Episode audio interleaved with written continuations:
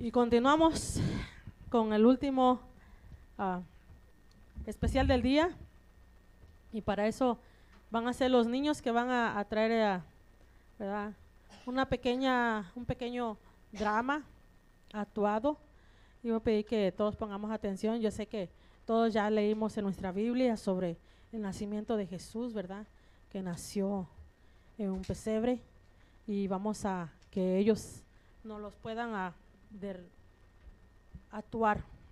Vamos a dar un- unos minutos porque un minuto porque ahí vienen ya ellos sí van a estar este por lo mientras voy a pedirles todos que guardemos silencio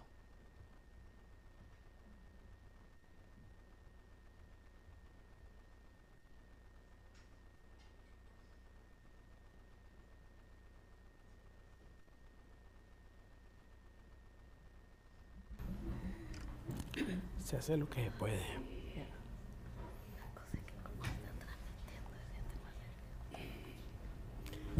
Los puros son los especiales, esos que nos sirven.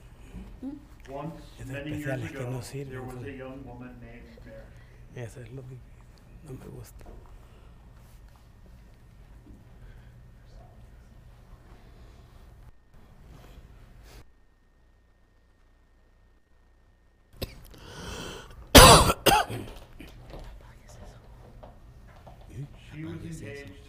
To a Está man, apagado. to be married to a man named Joseph. Mary loved God very much. One day, God sent an angel to speak to Mary. He told Mary she was going to have a special baby. This baby would be God's son, and his name would be called Jesus. Mary accepted this with happiness. The angel then went to talk to Joseph. The angel explained to Joseph that Mary was going to have the Son of God and that it was okay for Joseph to take Mary as his wife and to take care of her and the baby who was to be named Jesus. Shortly afterward, Mary and Joseph traveled to a town called Bethlehem. They tried to find a room for the night, but there was no room in the inn. They finally rested in a stable. There, Mary had the baby, Jesus, and laid him in the manger. Wise men also came to worship him.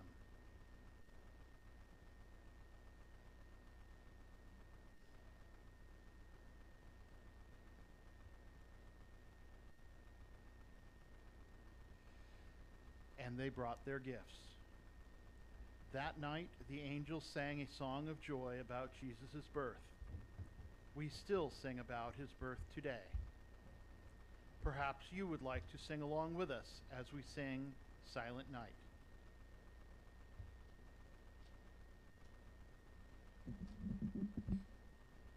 la historia que tenemos que recordar cada noche verdad cada año que es el cumpleaños de Jesús y hoy es el cumpleaños de Jesús lo queremos festejar cantándole pues ya le cantamos Noche de Paz Así que este es la, el pequeño drama que tienen los niños para ustedes.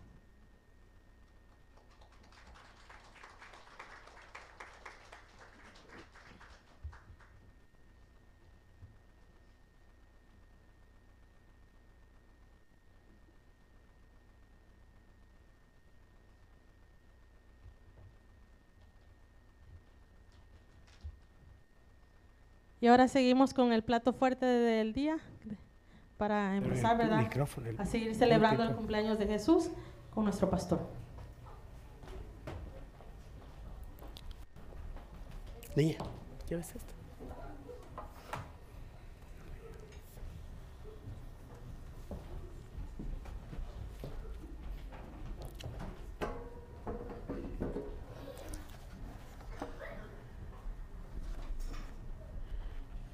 Bien, hermanos, ah, gracias a Dios por poder tener esta noche grupo de ustedes reunidos. Digo noche porque ya está oscuro, ¿verdad? No, Porque no es tan noche todavía. Y doy gracias a Dios por lo, por lo que podamos hacer, por lo poco o lo mucho que podamos hacer. Por ahora se ve la hermana Teresa con sus hijos participando enfrente. Es un reto para los demás que estamos sentados, echarle una manita para el próximo año y que cada año esta celebración navideña se vaya haciendo mejor, ¿verdad? Como iglesia cada día tenemos que ir buscando ser mejor las cosas. Yo voy a cerrar ahora la serie de mensajes que tenía para diciembre, eh, los cuatro mensajes navideños. Eh, recuérdense que el próximo domingo nosotros no vamos a tener actividad. Eh, espero que sea por la razón correcta, porque vamos a festejar el nacimiento de Jesucristo en casa, en la que las puertas de la iglesia están cerradas, pero que las puertas de las casas estén abiertas. No tengo problemas con eso, porque bíblicamente el templo no debería existir. La iglesia inició en casas, no en templos. El templo fue una influencia de las catedrales romanas en el futuro, 300, 400 años después que el Evangelio comenzó a predicarse. Si me quita el, el monitor, hermano, los monitores quíteme nomás y eso le va a evitar el feedback creo, pero todavía están. Sí, los, monitores todavía están encendidos y los main quizás no. Entonces, ah, voy a cerrar ahora con una visita a Dios el Padre. Recuérdense que hemos venido haciendo un recorrido. hemos hecho un recorrido durante los cuatro domingos. Llamamos el primero el viaje de una estrella y nos enfocamos en lo que está arriba, la estrella. Después le dijimos una mirada al pesebre y nos enfocamos en el pesebre. El domingo pasado hablamos de un recorrido hacia la cruz y enfatizamos que Cristo vino a nacer para morir. Nació en Jerusalén, en Belén, pero murió en Jerusalén. Y vimos algo de eso, cómo la Navidad está muy relacionada una cosa con la otra. Y siento que en las redes sociales, en nuestro programa del domingo pasado, salió con el anuncio de una mirada al pesebre, como el del domingo anterior, salió dos veces ese mismo, ¿verdad? Pero acordémonos que el domingo era el recorrido hacia la cruz. Y ahora tenemos lo que le llamamos una visita a Dios el Padre y está representado allá por el dibujito que tiene que ver con las nubes.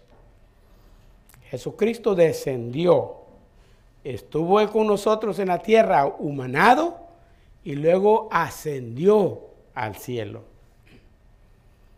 Ese paseo por, la, por el planeta Tierra, voy a decir yo de esa manera, que Jesucristo hizo, todos nosotros lo hacemos. Él nació igual como todos nosotros nacemos. Vivió igual como todos nosotros vivimos. Una familia normal creció en una casa igual como cualquiera de los demás seres humanos. No hay ninguna diferencia. Es porque algunas veces nosotros decimos, sí, pero él era Dios. No. Mientras él vivió en su casa en Nazaret, no fue visto como Dios. No hizo señales, aunque por ahí las, historietas aparezcan viendo a un niño, muestren viendo a un haciendo que un niño ahí resucita palomas o lo que sea la Biblia no dice nada de ese tiempo de él. Él creció como una persona normal. Fue hasta los 30 años que la Biblia dice que él fue al río Jordán para ser bautizado por Juan el Bautista. Y el bautismo de Jesús marcó la diferencia entre lo que vivió como ser humano en la casa normal y lo que mostró la misión por la que él ha venido a esta tierra. Su misión era venir proclamar el reino de los cielos, morir por los pecados de la humanidad y ascender de nuevo al cielo. Dejando ya la historia de la humanidad cambiada. Si le pone mucha atención, muchas veces no se le pone atención y vivimos en un mundo donde se está queriendo quitar esas, cosas, pero, pero, pero en español es mucho más marcado el antes de Cristo y el después de Cristo en la humanidad secular. No le estoy hablando del mundo cristianismo ni de nada religioso. Simplemente, antes de Cristo quiere decir antes que este calendario que nosotros nos rige hoy existiera. Después de Cristo es cuando este calendario comenzó a contar, que ya llevamos 2023 años, vamos a comenzar ya este año. Ese antes de Cristo y después de Cristo fue marcado por Cristo, porque Él vino a este mundo. Y hizo un impacto tremendo a nivel mundial, que después de dos mil años nosotros todavía impactamos a la gente con el Evangelio, las buenas nuevas de salvación. Cristo vino, nació, vivió, pero murió, igual como todos nosotros morimos. La diferencia de él fue que él murió por los pecados de la humanidad y para eso tenía que recibir la justicia divina. El pago por el pecado, que dice Romanos 6:23, tenía que ser impuesto en él. Y él tenía que cargar con todos los pecados de nosotros. Por eso su muerte fue una muerte terrible. De gran sufrimiento. Y por eso yo digo que por mucho que yo sufra en esta vida, por mucho más que me sienta víctima de cualquier cosa, nunca mi sufrimiento va a ser comparado con el sufrimiento de Jesucristo. Y por eso es que sufrir por la causa de Cristo no creo que debe ser tan serio. Ser cristiano no debe de ser pesado, más bien debe ser un gozo. Y la iglesia primitiva lo mostró así. Para ellos ser un deleite servir al Señor y morir por la causa de Cristo. Si ellos entendían que Cristo había muerto por ellos, lo menos que podíamos hacer era morir por Él. Así como Cristo vino al mundo, vivió en este mundo y partió de este mundo al morir. Así nosotros damos ese recorrido. Venimos a este mundo, vivimos en este mundo y partimos de este mundo. La diferencia es que nosotros no venimos a morir por los pecados de nadie, ni por los de nosotros mismos. Pero damos esa vueltecita, esa pasadita por el planeta Tierra algunas veces pensamos que es bastante tiempo el que vamos a vivir en este mundo y por eso no nos preocupamos. Pero si los que vieron, los que me siguen en Facebook, dieron cuenta que yo puse el 16, no el 15. El 15 es mi cumpleaños. A mí me gusta probar los que son verdaderamente mis seguidores reales, porque en Facebook no son reales. Hubieron dos personas que me felicitaron el mero día de mi cumpleaños. Uno de ellos lo hizo a las 3.45 de la mañana porque es un gran amigo eh, que cuando me muero quiere que le manden una buena nota a él porque nadie lo conoce y yo lo conocí solamente una vez. Pero todos los años a las 3.45 de la mañana es el primero que me manda mi felicitación de cumpleaños con un mensaje bien grande y me lo, deja, me lo manda privado. El hermano Misael Lemus, el pastor Misael Lemus, pastor de una iglesia presbiteriana en Brasil. Lo conocí en el 2016 nos conocimos en un evento y desde entonces él, es uno de mis seguidores. Y otro es un hermano de aquí de la iglesia que no voy a decir su nombre porque no, no quiero descubrirlo, no a hacerse enoje, ¿no? El 15 de diciembre era mi cumpleaños y me, y me felicitaron ellos. No hice ningún ruido y como mi familia me celebró el, el 3 de diciembre, tampoco ellos me felicitaron. Y entonces el 16 de diciembre, el 16 de diciembre, en la mañanita yo ya tenía mi plan, ¿no? Y puse una foto ahí abrazando los 60 años. Y entonces comienzan a felicitarme todos los de Facebook. Feliz cumpleaños, que le pase bien en su día. Tío, ya que celebrado, celebrado dos días, ¿para qué quería uno más?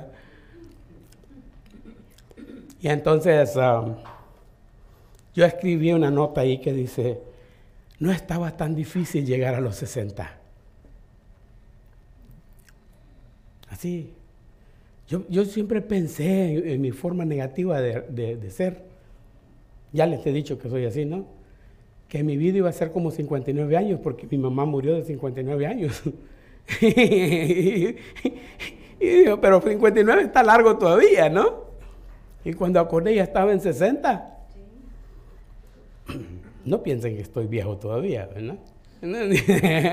Pero 60 años, no estaba tan difícil, digo yo. ¿Por qué? Porque la vida hay que disfrutarla. Hay que gozarla. Pero una de las cosas que a mí me hace vivir la vida así es que yo sé el propósito por el que vine a este mundo. Les mencionaba el domingo pasado. Nosotros venimos a este mundo pasamos este tiempo en este mundo, pensamos que tenemos tiempo todavía y cuando acordamos se nos terminó el tiempo Y tenemos que irnos de este mundo y nos damos cuenta entonces que ni siquiera descubrimos la razón por la que anduvimos por acá. Y nosotros tenemos que descubrir ese propósito. Y pueden ser muchas razones por las que usted está luchando ahorita en su vida, pero una de las cosas principales por las que Dios lo trajo a este mundo es porque Él tenía un plan con ustedes. Con todos nosotros Él tenía planes. ¿Sabe que la Biblia dice que ha creado, que Dios creó aún al malo para el día del mal? Así que esos maleantes que andan por ahí, Dios los creó para que hicieran el mal. Hay un propósito para ellos, es que sean malvados, que hagan delincuencia. Y a través de ellos nos enseña a nosotros cómo es el poder de Él librándonos de ellos. ¿No me creen? Mire, en el pueblo de Israel habían, habían moabitas, habían amonitas y habían bastantes nitas que no se los voy a mencionar ahorita, jebuseos, saduceos. Había gente bastante alrededor de Israel. Y Dios, cuando Israel se portaba mal, permitía que cualquiera de ellos que eran sus enemigos los acechara y los atacara. Cuando Israel reaccionaba, Dios los liberaba. Y dice claramente el pasaje que esa gente enemiga de Israel fue creada, fue puesta ahí precisamente para eso, para que Israel a través de ellos reaccionara cuando Dios los libraba de ellos. Hay un propósito. La pregunta es, ¿usted fue criado con el propósito de hacer el mal o de hacer el bien? ¿Qué es lo que nosotros estamos haciendo en esta vida o con esta vida que Dios nos ha permitido vivir en este mundo? Es importante. Si no, mire, Navidad viene, Navidad va, Navidad viene, Navidad va, y, no, y no pasa nada, sigue igual, es una tradición. El versículo de hoy es el mismo que voy a utilizar para el mensaje. Para los que están conmigo siguiéndome de un tiempo para acá, cada domingo tenemos el, versículo de hoy, ¿verdad? ¿Quieren leer conmigo Lucas 1, 68 al 70? Ahora tengo tres versículos. Si pueden leerlo conmigo en esa letra, leámoslo juntos. Dice así, bendito el Señor Dios de Israel, que ha visitado y redimido a su pueblo y nos levantó un poderoso Salvador en la casa de David su siervo, como habló por boca de sus santos profetas que fueron desde el principio. El Dios de Israel. Y luego dice que nos ha visitado. La reacción a ese punto me gusta. Jesús nos llegó de qué? Ustedes sí saben que la Navidad tiene que ver con visitas, ¿verdad? En Navidad nosotros hacemos muchas visitas. Si no, díganme por qué. Es una de las razones por las que no vamos a tener culto el domingo. Es porque la gente va a ir a visitar a otra gente. Vamos y visitamos a nuestros familiares. Vamos para acá, vamos para allá. Unos van, otros vienen y nos visitamos. Y eso es normal. Hasta lo veo bien bíblico. Ustedes saben que la noche que Jesús nació recibió bastantes visitas. ¿Mm? Yo hasta le llamé una vez en una Navidad, le llamé la visita del cielo.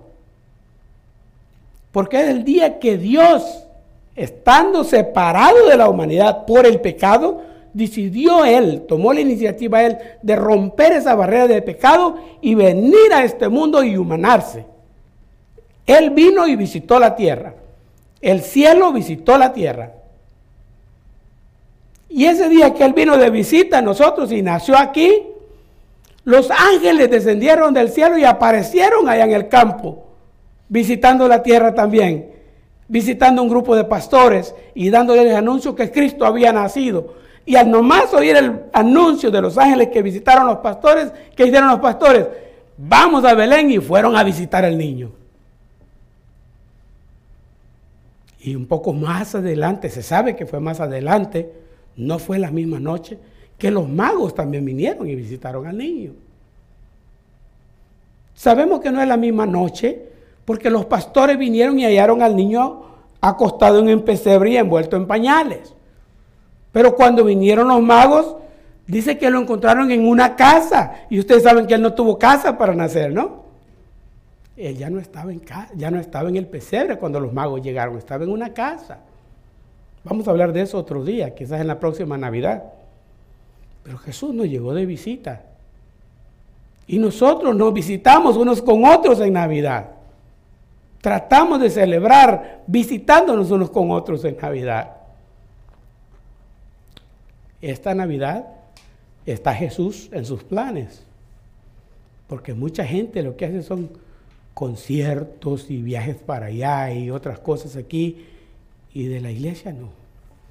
Veníamos hablando con mi esposa apenas ahorita lo triste que es. A mí me da tristeza no, no tener la reunión el domingo. Pero estábamos hablando con mi esposa así entre ella y yo. A veces hablamos cosas que ustedes no se dan cuenta. y digo, cuando decimos que vamos a cerrar la iglesia, nadie protesta.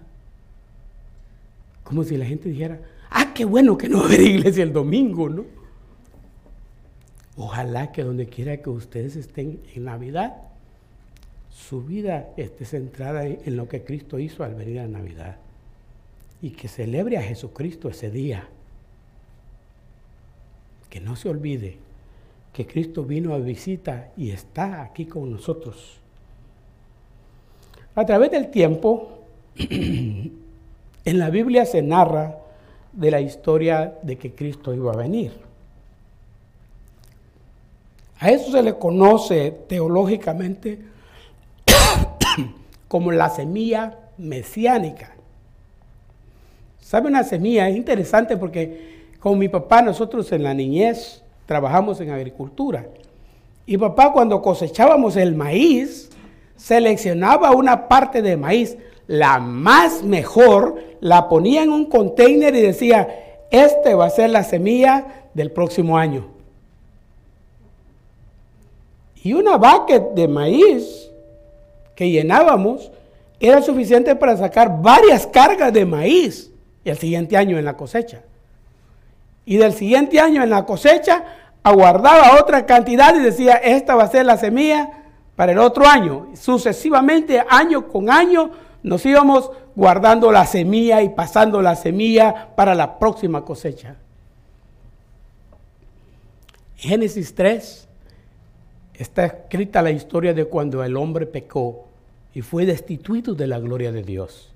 Adán y Eva pecaron. Ahí mismo está escrita en la historia que ellos mismos quisieron solucionar su problema del pecado cubriendo su desnudez con hojas. Y allí mismo se marca que las hojas no eran lo correcto y que ellos no podían hacer nada por cubrir su pecado. Y Dios les concedió vestidura de piel de un animalito, mostrando así que el cubrimiento del pecado iba a ser posible solamente a través de un sacrificio. Es así como en el futuro, en Génesis 3.15 está la promesa de que van a ser el Mesías. Ahí mismo están las maldiciones para ellos, ahí mismo está la promesa de que va a, va a venir un Mesías y los va a redimir. Y desde ese mismo día que el hombre pecó, la semilla mesiánica se vino pasando a través de la humanidad, así como pasó el pecado. Así es como nosotros encontramos en una historia que resalta en la Biblia a dos de los muchos hijos que Adán y Eva tuvieron, Caín y Abel, y aparece uno representando el pecado matando al otro. Y el otro aparece representando la semilla mesiánica, presentando un sacrificio que agradó a Dios. Abel representaba la semilla mesiánica. Caín representaba la semilla del pecado. Cuando Abel murió porque Caín lo mató, dice claramente el pasaje que Dios le dio a Eva un hijo que iba a estar en lugar de Abel y ese hijo se llamó Seth. Seth es ahora el que trae la semilla mesiánica. Y de los descendientes de Seth va a irse pasando esa semilla hasta que un día van a ser el Mesías. Ese Mesías es Cristo. Entre los, entre los casos que se resaltan, yo hice un, un slide aquí para enseñarles. trato, trato de, de reflejarles a ustedes lo que pasa por mi mente cuando hago esto. Hablamos de Caín y Abel. Se conoce como la época antidiluviana. Muchos, todo lo que miran en esta época antidiluviana son dinosaurios. Porque muchos creen que fue el diluvio que destruyó los dinosaurios. Ken Henk es uno de los científicos cristianos que hizo buenos estudios sobre dinosaurios. Terminó convirtiéndose al Evangelio él y ha escrito muchos libros cristianos. Él no cree que los dinosaurios murieron en el diluvio y presenta algunas pruebas de que existieron todavía después del diluvio. Una de esas pruebas es que los rastros que encontraron después de, los pies de los dinosaurios están en roca. Y dice, esto sobrevivió el diluvio.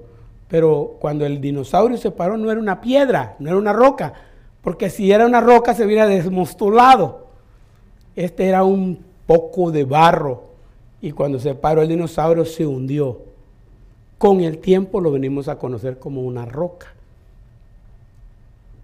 Pero esa es una historia aparte, ¿no? Esa época antidiluviana fue sellada con el arca de Noé. Y Dios dijo, voy a destruir la humanidad y no va a quedar nada, pero de repente Noé dio gracias en él y dijo, a través de este voy a salvar esta familia y las semillas mesiánicas se puede seguir dando. Así es como uno de los hijos de Noé, llamado Sem, acuérdense que ellos, hay tres hijos que resaltan en la historia, Sem, Cam y Jafet. De esos tres está poblada la tierra. Entonces, Sem es el que trae la semilla del mesiánico, mesiánica. En la historia de Sem va a aparecer más adelante Abraham, que es la historia que ustedes ya conocen, donde se formó Israel. Abraham va a tener dos hijos. La promesa para Abraham era que iban a ser Isaac. El problema de Abraham lo llevó a dudar y a tratar de ayudarle a Dios. Y antes que naciera Isaac, nació Ismael. Ahora tenemos tres ramas, la rama del pecado, la rama que viene de Isaac, que va a traer la, semilla mesiánica, y la rama que viene de Ismael, que también es descendiente de Abraham, pero de ahí van a nacer los musulmanes. Que también van a dar dolor de cabeza a la semilla mesiánica. Más adelante, aquí no les puedo explicar las razones, solo Dios sabe por qué lo hizo. Pero nació Jacob y también Esaú. Uno de los dos trae la, semilla, debería ser Esaú porque es el primogénito. Pero eran gemelos. Se le dice primogénito porque nació Ismael y agarrado del calcañal de Ismael venía Jacob. La bendición no la recibió Esaú, que era el primogénito, sino que la recibió Jacob. Y la semilla mesiánica pasó por Jacob. Jacob era un usurpador, un engañador, un tramposo. Le robó la bendición a su hermano Esaú. ¿Ustedes les gustaría que el Mesías pase por la sangre de un tramposo? que Jesucristo traiga el ADN de Jacob. ADN de Jacob. No, yo creo que no.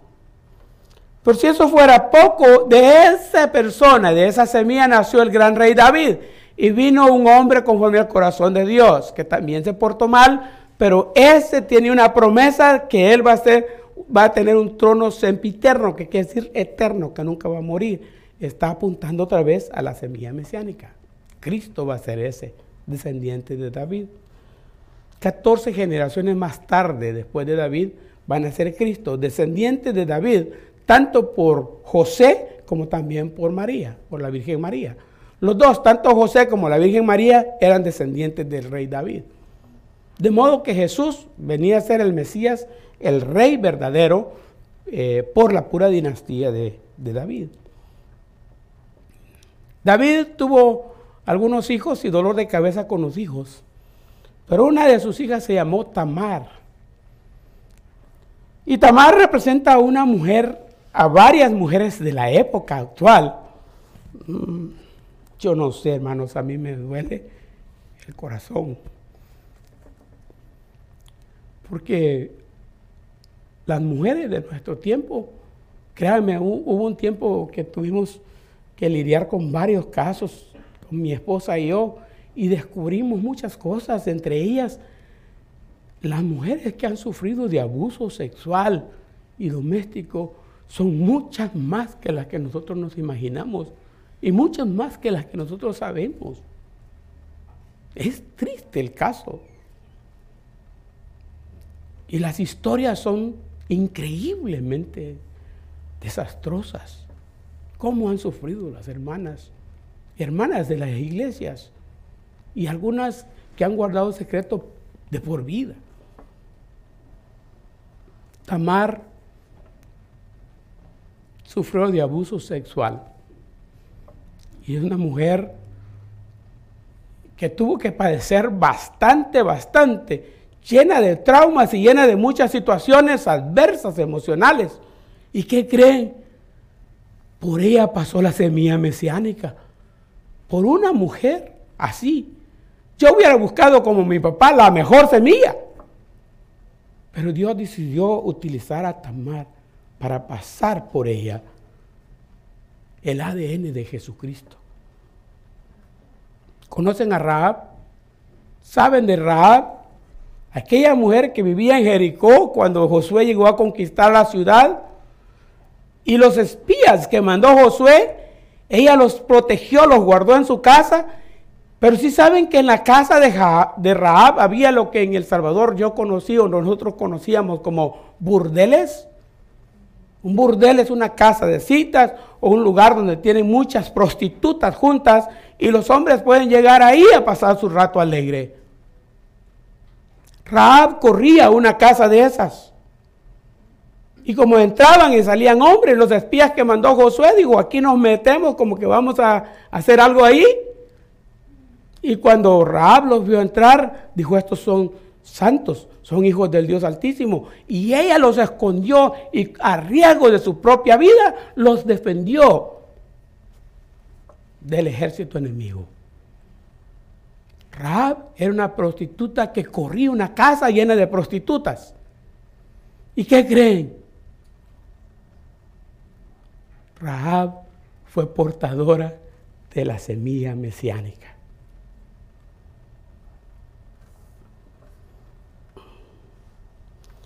Después encontramos a Ruth. Ruth no era judía. ¿Cómo puede la semilla mesiánica pasar por una persona no judía?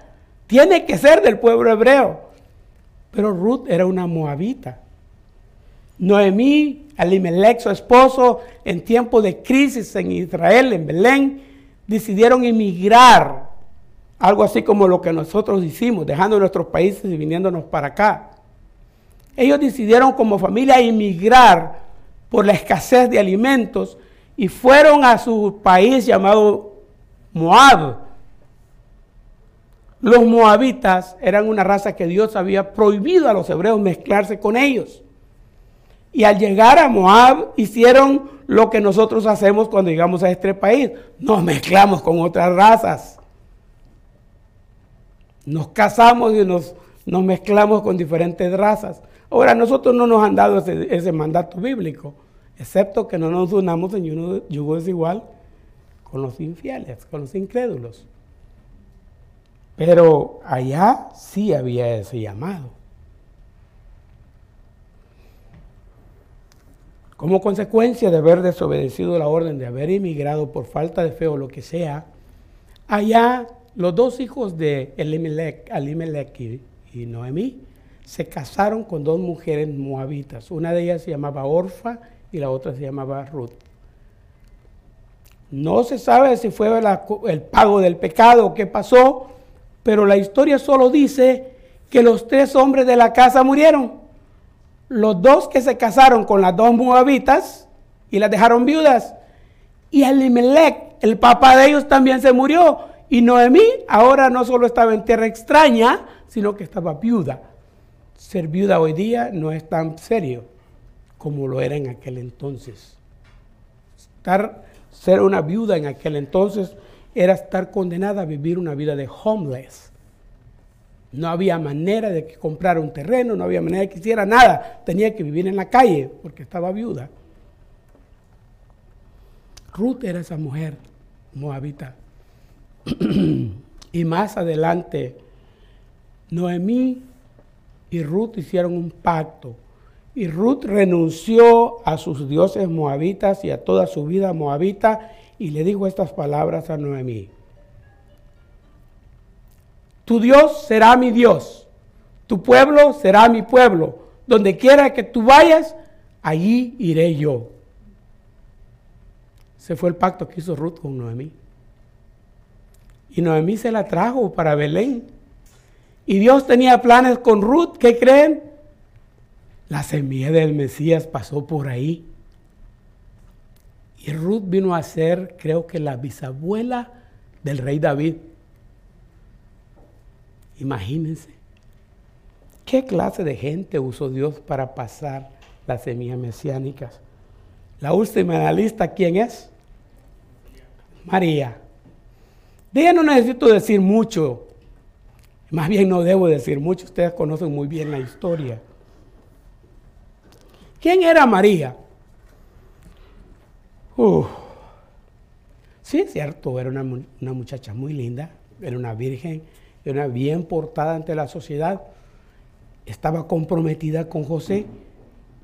¿Sabe que el, el desposorio que había en ese entonces que es lo que había pasado entre José y María, es diferente de como lo, hacíamos, como lo hacemos nosotros hoy, ¿no? Todavía yo cuando me casé seguí los siete pasos que yo decía que eran lo correcto seguir. Primero me hice conocido de mi esposa, después me hice amigo de mi esposa, después me hice novio de mi esposa. Voy por un proceso, siete pasos hasta el séptimo paso, después tuve sexo con mi esposa.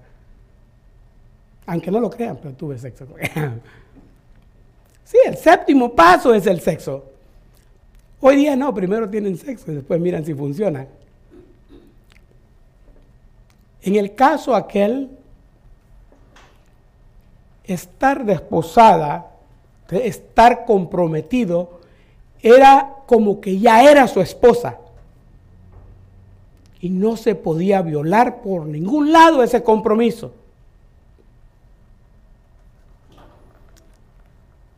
El problema es que María, siendo lo que era de buenísima, salió embarazada. José no la había tocado. Esa era una violación de ese pacto. Y el lado oscuro de María, esta parte, no la escuchamos de nadie, porque siempre ella tiene que estar ahí arriba.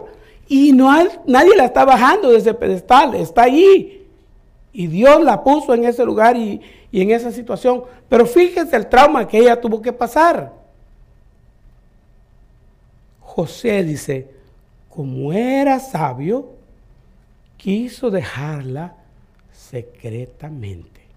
Otro hombre fuera José, la hubiera agarrado del pelo, la hubiera tenido a la plaza y hubiera dicho, miren lo que hizo esta sinvergüenza. Y ahí mismo la hubieran apedreado hasta morir, porque la ley, la sentencia para esa persona era ser apedreada por todos hasta morir. Y eran los mismos padres que tenían que empezar a tirarle piedras.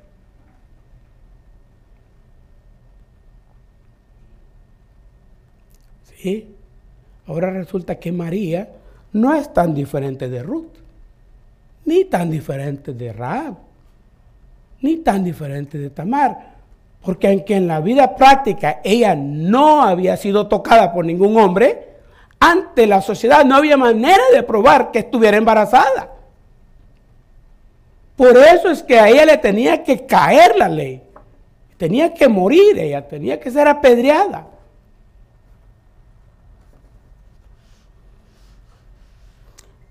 Si Dios mostró su gracia con ella. Dios la hizo a ella bien especial. Y él mismo se encargó de protegerla de la muerte física. Y él mismo se encargó de hablarle a José. Yo no sé en mi caso. Primero estoy dormido cuando me dicen, no tengas miedo a casarte porque es del Espíritu Santo. ¿Y eso qué es? Yo no voy a entender eso tan fácil como hombre. Pero José lo entendió, de alguna manera lo entendió. Sabemos qué pasó porque ya, ya sucedió. Así es como el Mesías llegó a la tierra, pasando por gente que nosotros no la hubiéramos calificado ni para dormir una noche en nuestra casa. Pero desde entonces Dios enseñó que Él venía a buscar y a salvar lo que se había perdido.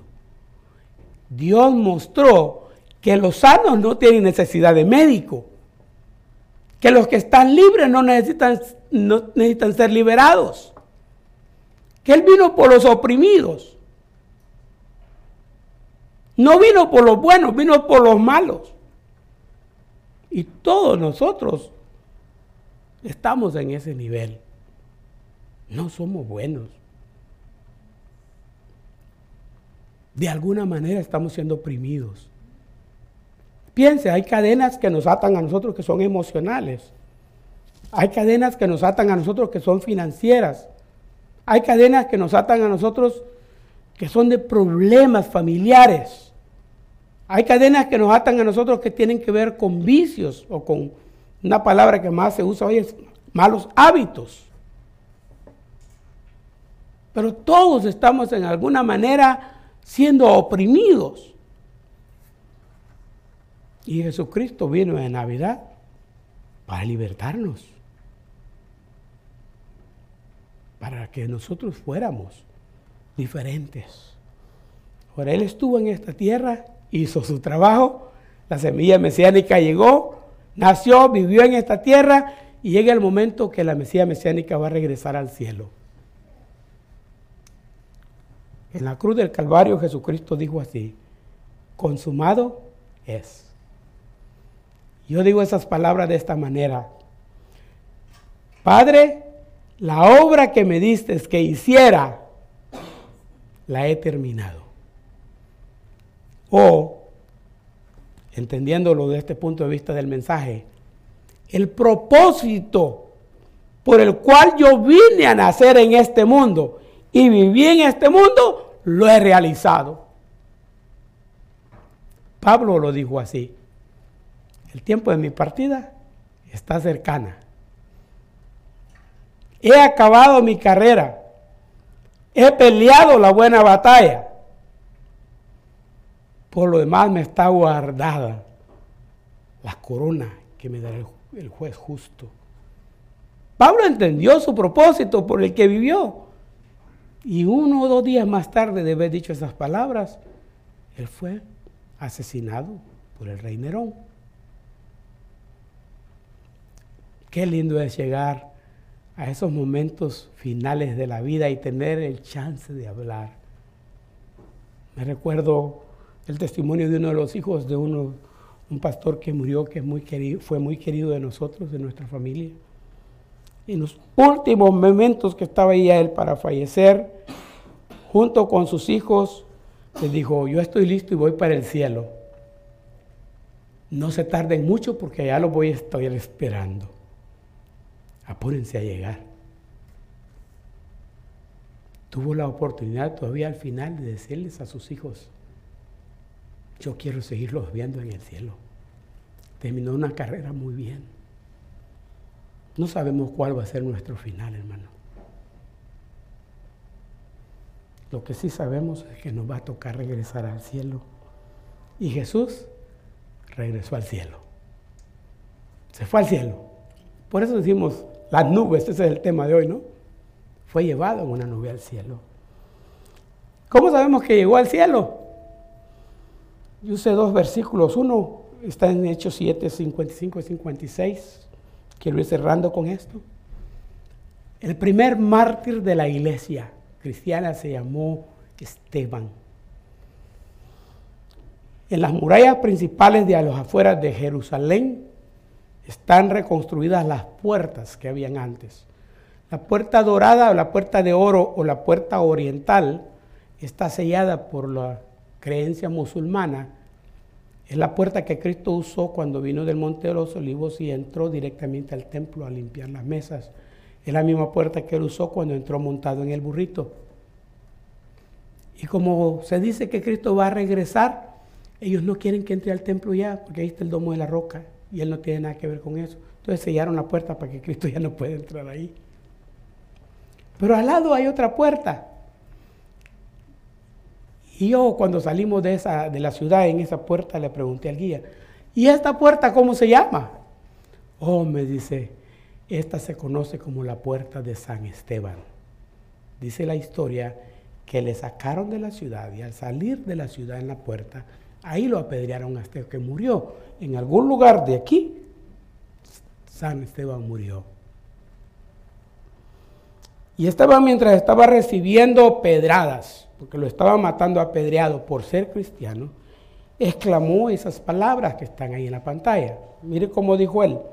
Pero Esteban, lleno del Espíritu Santo, puesto los ojos al cielo, vio la gloria de Dios. ¿Y a quién? Y a Jesús, que estaba a la diestra de Dios. Y dijo, he aquí, veo los cielos abiertos y al Hijo del Hombre que está a la diestra de Dios.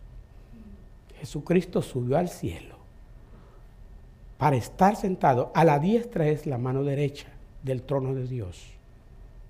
Habían dos personas principales al lado del trono del rey, uno a la mano derecha, otro a la mano izquierda. Este es el que ejecutaba las órdenes, este es el que mandaba los mensajes. Con este iba a llegar y iba a tocar la puerta y dice, el rey dice que mañana vas a morir. Y el siguiente día el que estaba aquí llegaba y lo mataba. Uno mandaba el mensaje y otro ejecutaba. Un día Jesucristo va a regresar porque el Padre le va a dar la orden que venga y haga justicia en este mundo. Hay varios versículos que amparan esto, pero no hay tiempo para hablar de eso. Mateo 22, 44 dice así, dijo el Señor a mi Señor, hablando de Dios a Jesucristo, que le dijo, siéntate a mi derecha hasta que qué, hasta que ponga a tus enemigos por estrado de tus pies. Jesucristo está en el cielo, ahora no está en el pesebre, está en el cielo. Y desde allá del cielo, ¿qué creen? Jesús vendrá otra vez. No vendrá como un humilde baby a nacer en medio del estiércol de los animales en el establo. Vendrá como rey de reyes, como señor de señores, impondrá justicia en este mundo y reinará por mil años. Apocalipsis 20 dice eso. Jesús vendrá otra vez a esta tierra. Mateo 25, 31 y 32 dice así. Cuando el Hijo del Hombre venga en su gloria, en rojo puse, y todos los santos ángeles con él, entonces se sentará en su trono de gloria y serán reunidas delante de él todas las naciones y apartará los unos de los otros. Siga leyendo el pasaje porque San Mateo 25 está muy lindo. Pero habla realmente del juicio final, el juicio ante el gran trono blanco, donde unos serán apartados para condenación eterna, separados de Dios eternamente, y otros serán apartados para salvación y vida eterna con Dios. ¿Dónde quiere usted estar en ese día? Pues comencemos por descubrir nuestro propósito, porque vivimos aquí, ¿no? Si usted cree que su propósito es divertirse y hacer pachanga todos los viernes, todos los domingos, y como hacen los vecinos que a veces nos dejan sordos ahí todas las semanas, ¿no? Piensan ellos que solo es diversión la vida. O piensa que comprar casa y otra casa y otra casa y tener y tener y tener. Mucha gente, eso, eso es el propósito por el que está en este mundo. Algunos hasta dicen, yo vine a este país a hacer dinero. ¿Mm? Piénselo bien y descubra sobre todas las cosas que Dios tiene un propósito para su vida y ese propósito es el que va a determinar dónde pasará la eternidad y cómo pasará en la eternidad. So yo digo así, celebremos Navidad. ¿Pero qué? Celebremos Navidad esperando que Cristo vendrá otra vez. ¿Por qué? Porque Cristo vino la primera vez y el mundo no lo esperaba. Ni se dieron cuenta que vino. ¿Será eso lo que va a pasar con nosotros? Otra vez en el camino acá con mi esposa me recordó el versículo que yo digo. Cuando el Hijo del Hombre venga, ¿hallará fe en la tierra? Y si haya fe, ¿estará usted dentro de esa fe? Porque eso es lo que va a determinar, determinar su futuro. Nos ponemos de pie y decimos todos juntos. ¿Qué les parece eso? Dice ahí, Iglesia Bautista de Santana, IFSA les desea. ¿Qué dice todos juntos? Feliz, y próspero año nuevo 2023. Nos vemos el primero de enero a las 4 de la tarde. Vamos a tener el próximo culto aquí. ¿Verdad? Culto de año nuevo. Primero de enero. ¿Verdad? A las 4 de la tarde. Oramos. Padre, gracias por bendecirnos esta hora. Danos la oportunidad de estudiar, de reflexionar en la vida de Cristo. Y por terminar esta serie, donde encontramos a Cristo de regreso en el cielo, esperando solamente la orden, la orden divina, para hacer su retorno a esta tierra, en donde deseamos nosotros estar listos, preparados para ese momento en que Cristo venga y ser parte de los triunfadores ese día. Gracias por darnos esta oportunidad más. Este día nosotros queremos conmemorar el nacimiento de Cristo como lo hacemos siempre en nuestras fiestas de cumpleaños. Conmemoramos compartiendo alimentos. Nuestra hermana Carmen ha trabajado y ha organizado este evento y ahí hay alimentos para saborear. Así que yo te agradezco, Señor, tu bendición en ellos que bendigas cada una de las manos que, prepararon, que lo prepararon y que hicieron posible que ahí esté esa, comida. Oramos porque la salud de hermana Carmen sea restaurada y oramos también, Señor, porque el resto de este tiempo aquí sea de gran bendición, disfrutando de un compañerismo sano. En el nombre de Cristo Jesús oramos. Amén. Bueno, Dios nos bendiga, hermanos. La comida debe estar ahí atrás y aunque la hermana Carmen no se le oye lo que dice, Mírenle las señas. Vamos a ver qué vamos a hacer.